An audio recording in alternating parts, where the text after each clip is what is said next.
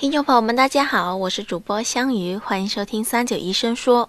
很多近视的人都会这样安慰自己：老了以后度数就能抵消，不会得老花了。可是事实真的是这样吗？关于这个问题，我们咨询了火箭军特色医学中心眼科主任梁哥。下面让我们来听听梁主任的解答。这个说法不科学，为什么呢？呃，很多人可能是这么看啊，就是说近视眼的人啊。到了老了以后，很少见他戴老花镜，啊，就觉得老了不会老花。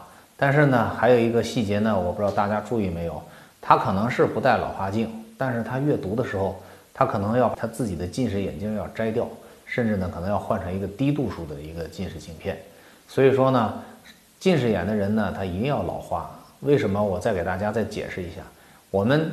这个反映老花和近视，我们这个程度呢，我们都是用一个屈光度来表示。比如说，我们是一个啊很好一点零的眼睛啊，年轻的时候，到了老了，我们可能要戴一个两百度的花镜啊，这是一个老花，这是大家能理解的。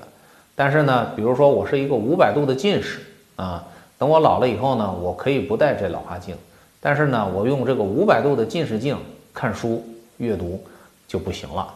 这种情况下呢，我可能要把这个五百度的镜子给它摘掉，甚至可能要换成一个三百度甚至二百度的近视镜，这样才能看书啊，近距离的阅读。你近视眼呢，它把这个老花的这个度数给它给中和掉了，但是老花却是客观存在的，而且老花呢是我们人啊这个自然呃发生发展衰老的一个进程，谁也逃避不掉。